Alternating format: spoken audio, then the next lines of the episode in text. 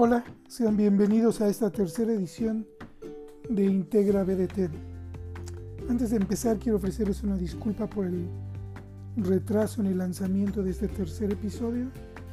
Estuve en cama con neumonía, nada que ver con COVID, más bien con, ya saben, exposición a lluvia, noche, frío. Pero después de una relativamente prolongada convalecencia ya estoy de regreso. Gracias, gracias por escuchar. Hemos venido platicando alrededor del cambio, el proceso de cambio. ¿Qué es cambiar? ¿No? ¿Cómo nos adecuamos a situaciones diferentes, a situaciones nuevas? Ya sea en conductas directas, en actitudes, inclusive en cambios de visión. Y si es muy profunda la realidad, la necesidad en esa realidad, tal vez inclusive cambiemos hasta los niveles paradigmáticos de nuestra existencia. Ya también hablamos alrededor de un diagnóstico, ¿no? ¿Qué cambiar? ¿Hacia dónde cambiarlo?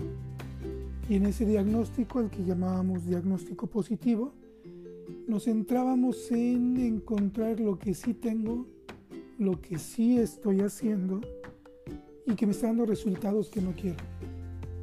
¿Sí? Entonces, al momento de que yo estoy siendo consciente de lo que estoy haciendo, de lo que tengo, no de lo que no hay, no de lo que no existe.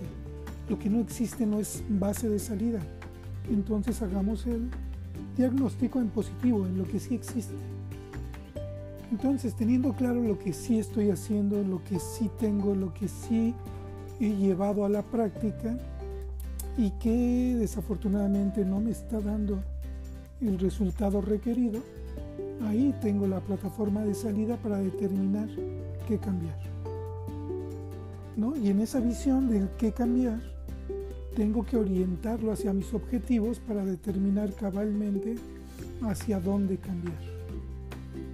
Entonces, si ya tenemos claro qué es el cambio, qué quiero cambiar y hacia dónde lo quiero cambiar, ahora tenemos que centrarnos en el deseo, en la determinación del cambio. La mayoría de las veces esa determinación al cambio está centrada o está asociada muy cercanamente con los famosísimos para qué. Mm. ¿Y un para qué qué es? Pues básicamente es una de dos. O es un beneficio a obtener o un perjuicio a evitar. Casi siempre en el corto plazo y casi siempre no son de índole trascendental, son de índole coyuntural. Y entonces si son coyunturales, ¿qué resulta? Nos centramos en una especie de premio, ¿no? O en evitar el castigo, cualquiera de los dos. Donde cuando ese premio se logra o cuando ese premio ya no está disponible, simplemente ya no seguimos nuestro proceso de cambio. Entonces, es importante que tengamos claro esta definición del para qué. Y déjenme darles un par de ejemplitos muy bobos, pero tan bobos que eso es lo que nos está haciendo daño como sociedad en nuestro conjunto. ¿No? Pensemos, está el papá, la mamá con un niño en el parque y lo dejan, por supuesto, ser feliz, brincar, correr. De repente, el niño se trepa a un árbol, lo cual no tiene nada de, problemático. Sin embargo, empieza a jalar y a romper ramas por el gusto de hacerlo. Entonces, papá o mamá recapacitan y dicen, ups, eso está mal. ¿Cómo hago para que mi hijo cambie su actitud contra el árbol o contra sus ramas? Lo pensamos diferente, pero básicamente esa es la traducción técnica. Entonces, ¿Qué resulta? Pues lo pensamos en términos de, bueno, lo más rápido es un para qué. Y a lo mejor no lo hacemos consciente, simplemente decimos un para qué. Pues ¿qué es un para qué importante? Ya sé.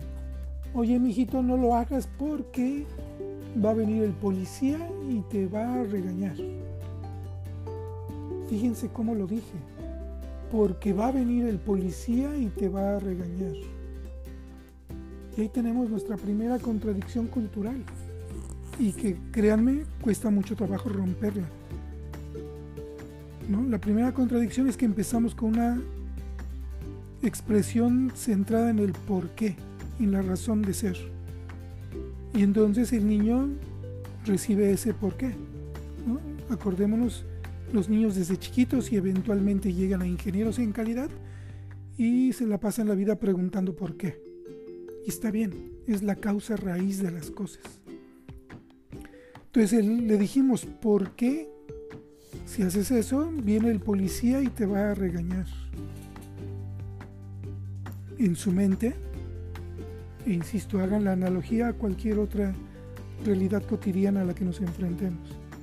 En su mente, la razón por la cual no debe de arrancarle las ramas al árbol es porque viene un policía y lo regaña.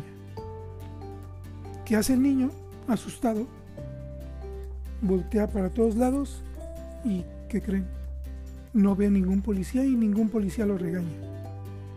Luego entonces dice, ah, ok, como la razón para que yo no rompa las ramas es que el policía me regañe y no hay policías que me regañen, sigo rompiendo la rama. Y esa relación ¿no? lógica es lo que realmente le va quedando en su cabeza.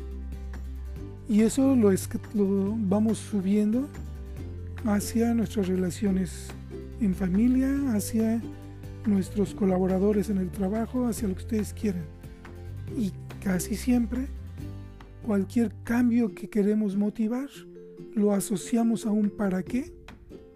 Y si ese para qué es como este caso, una reacción externa de un elemento externo que nos va a llevar a una condición aún más externa, pues simplemente la gente lo que hace, insisto, en cualquier nivel, con el niño o con el colaborador, si no ve el asomo del beneficio o el asomo del perjuicio, no va a cambiar.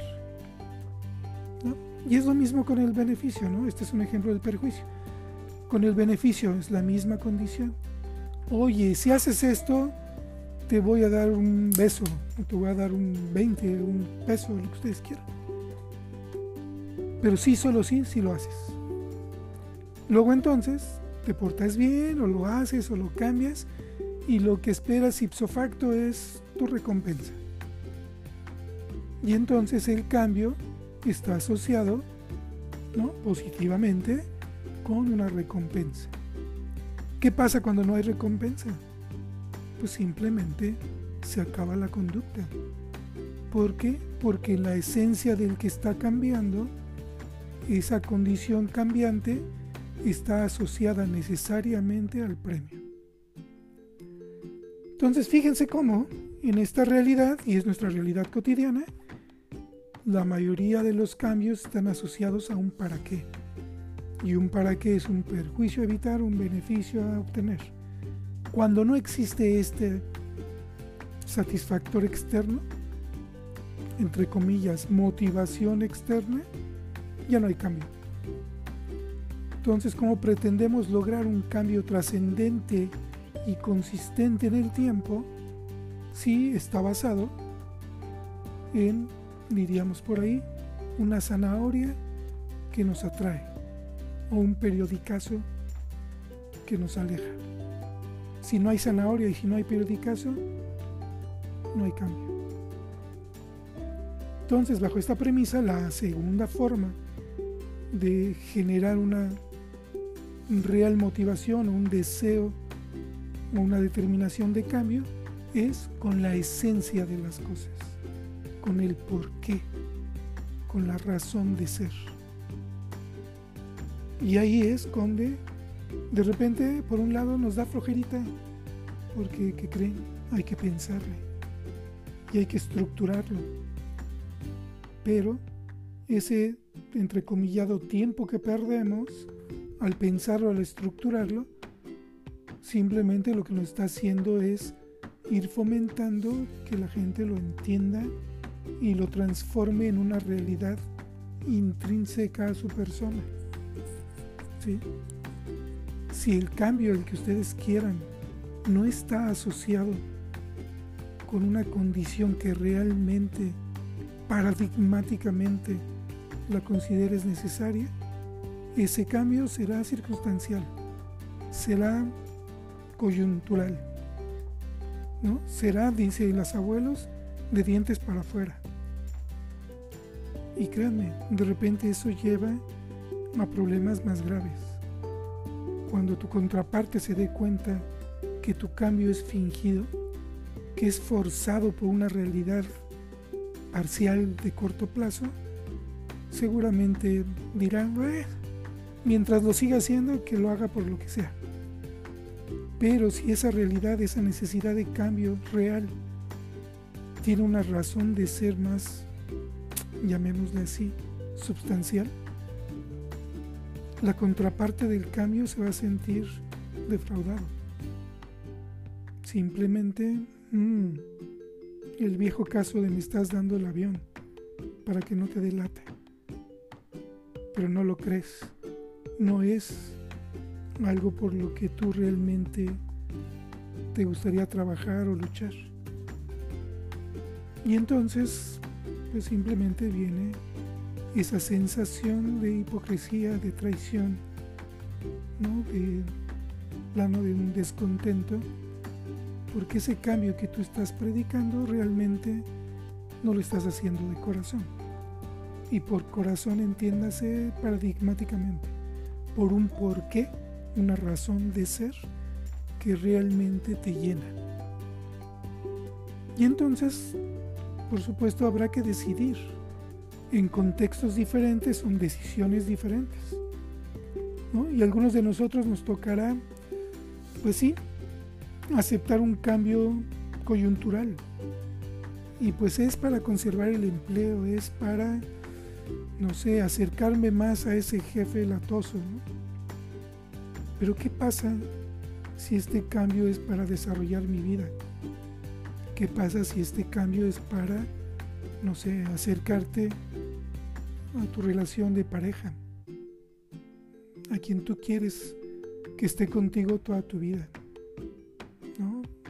O contigo mismo. Triste y acongojantemente, muchas veces nos mentimos en nuestros cambios a nosotros mismos. Ahí sí está grave la acción.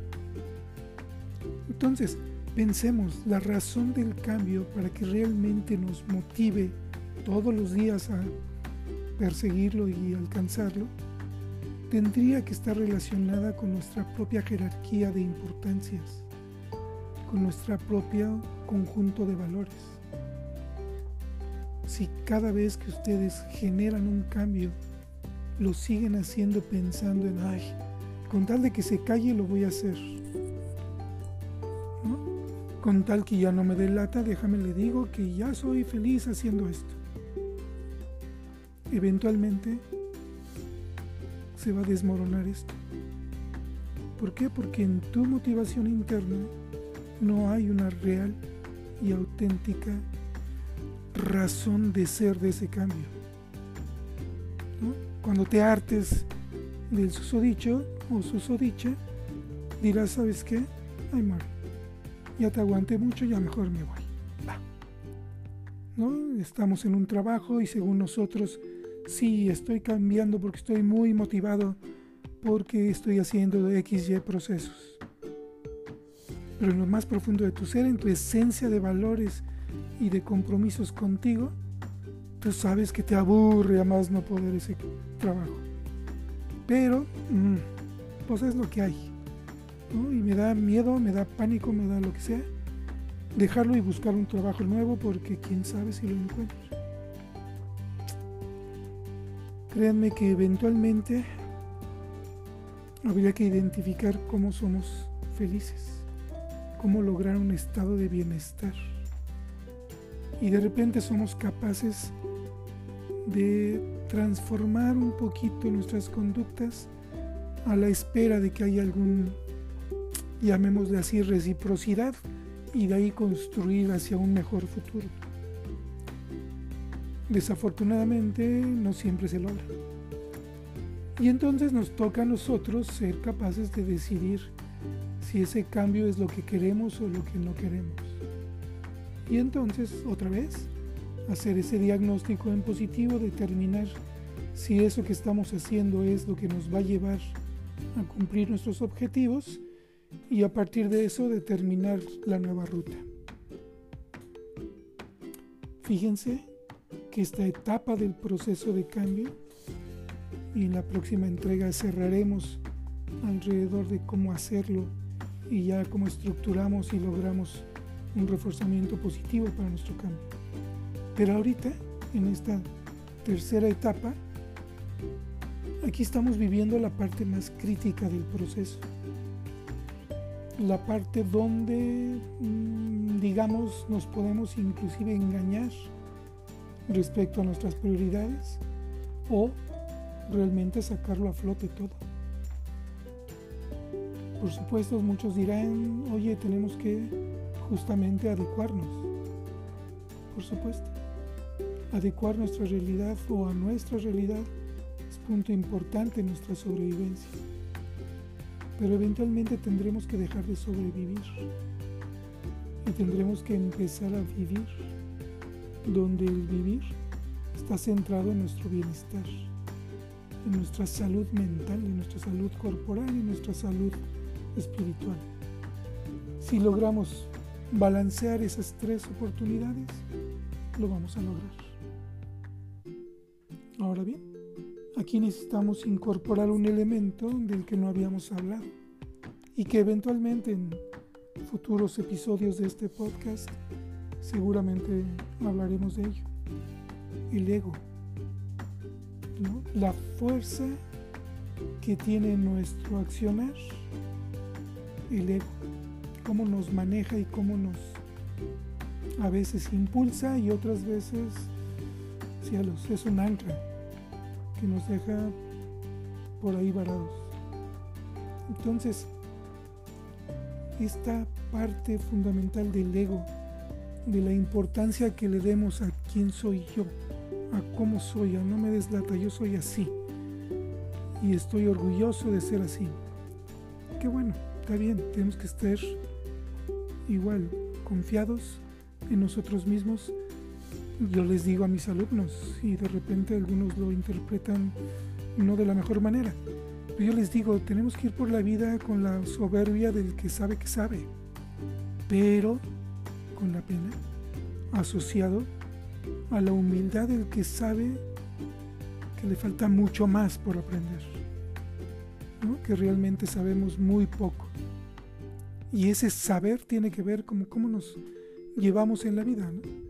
Entonces, el ego, la gran mayoría de las veces, hace que nuestros procesos de cambio igual se centren en para qué es, donde el primer para qué es para yo quedar bien.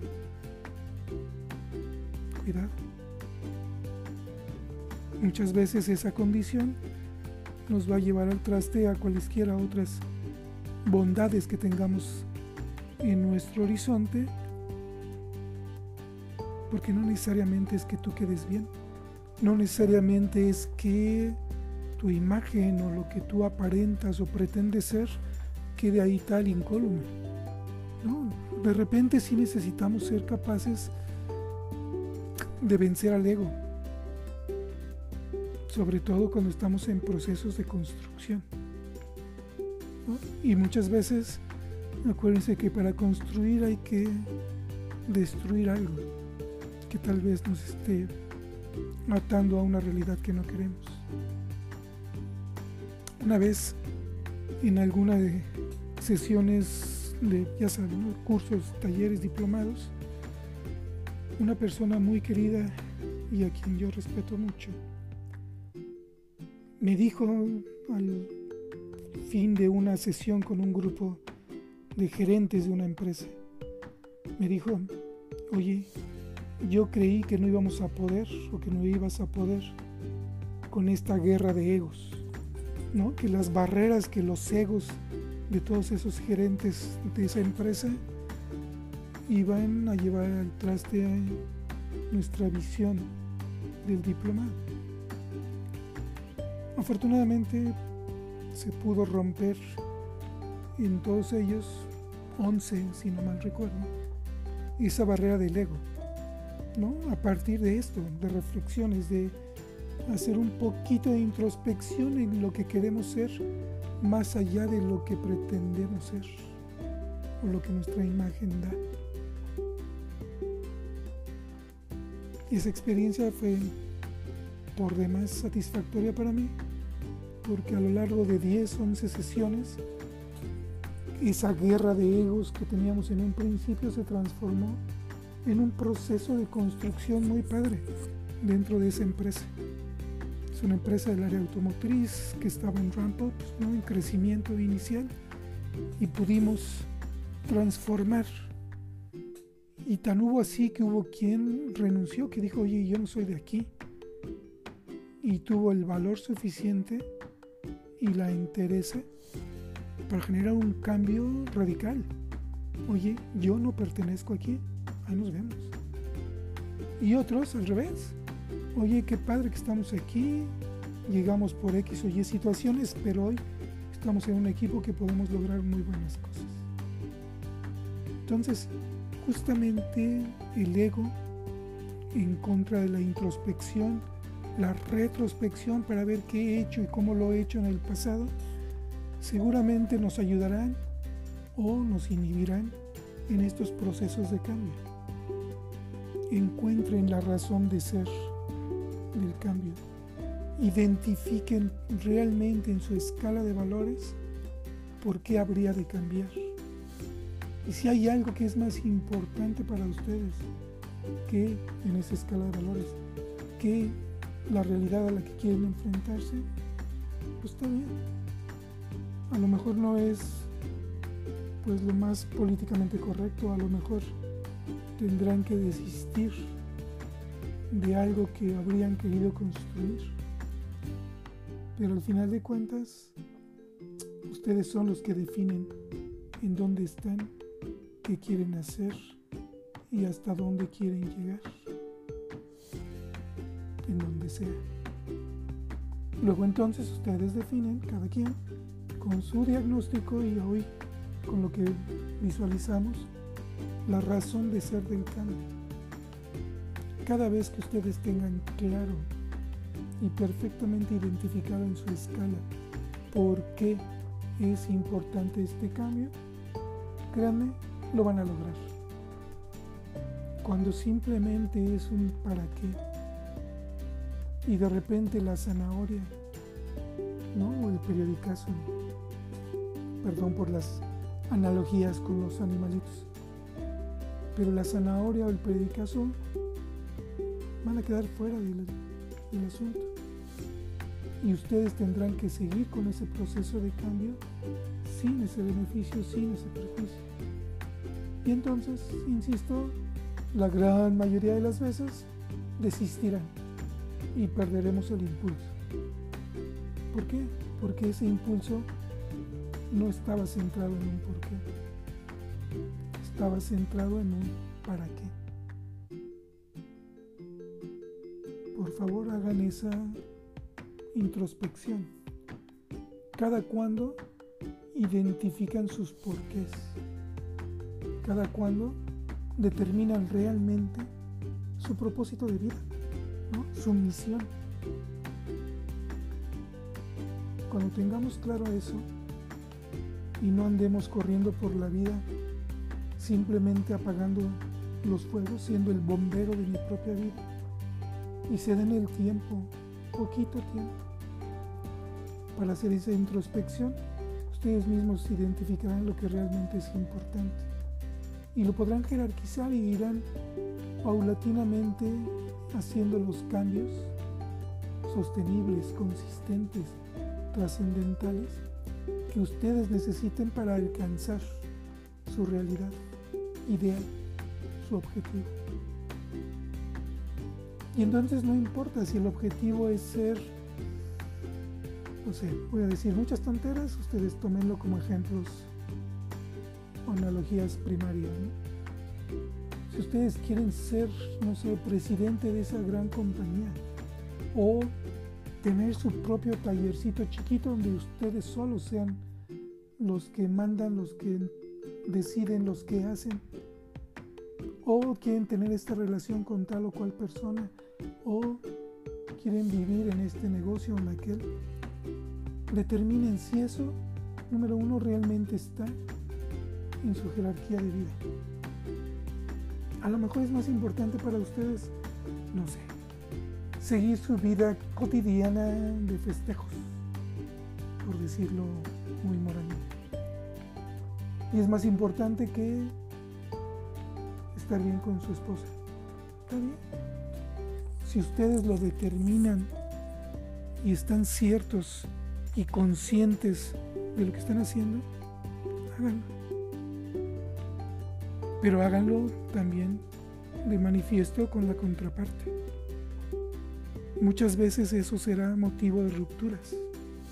De ruptura en el trabajo, en la casa, y con los amigos, lo que ustedes quieran. Pero ustedes determinen si esa ruptura vale la pena porque dejará que sigan adelante otras condiciones que para ustedes son más importantes. Si es así, háganlo. Si no es así, conscientemente, hagan lo necesario para que prevalezca la otra condición. Al final de cuentas, todo es de decisiones. No hay nada para lo cual no tengan opción. Cada vez que ustedes digan no tuve opción, su proceso de cambio está negado. Porque tiene la opción. Y a lo mejor la opción de repente será algo muy, muy drástico. Pues. Hagan lo pertinente para que eso también sea pasajero. Pero decídanse, háganlo. Pero háganlo porque quieren hacerlo. Porque hay una razón esencial por la cual quieren transformarse. Si es más importante cuidar al canario de la abuelita que tener un empleo de 40 horas a la semana, está bien. Así determínenlo y así háganlo. Pero háganlo conscientemente y voluntariamente. Cada vez que no hay otra opción, cada vez que así soy y no quiero cambiar y no me deslata, si no lo hacen de manera consciente, se están engañando ustedes mismos y seguramente están engañando a alguien más. No lo hagan. Determinen cómo y por qué quieren cambiar. Y ya que lo tengan claro, ah, escuchen nuestro próximo podcast porque ahí hablaremos justamente ya de la práctica. Una vez termina la introspección, ¿qué hay que ir haciendo para alcanzar ese cambio? Muy bien, entonces resumiendo, tengamos claro qué es lo que tengo que cambiar con un diagnóstico en positivo y tengamos claro que la razón del cambio sea primariamente un porqué. Si ya tenemos claro ese porqué, bueno, vámonos al para qué de manera coyuntural. Pero si ese para qué no está asociado con un porqué, créanme, eventualmente van a tronar. Va. Gracias por escucharme. Si así lo consideran, compartan este podcast con sus compañeritos y amigos. Y nos estamos escuchando en el próximo de la serie. Integra BDT. Gracias. Bye.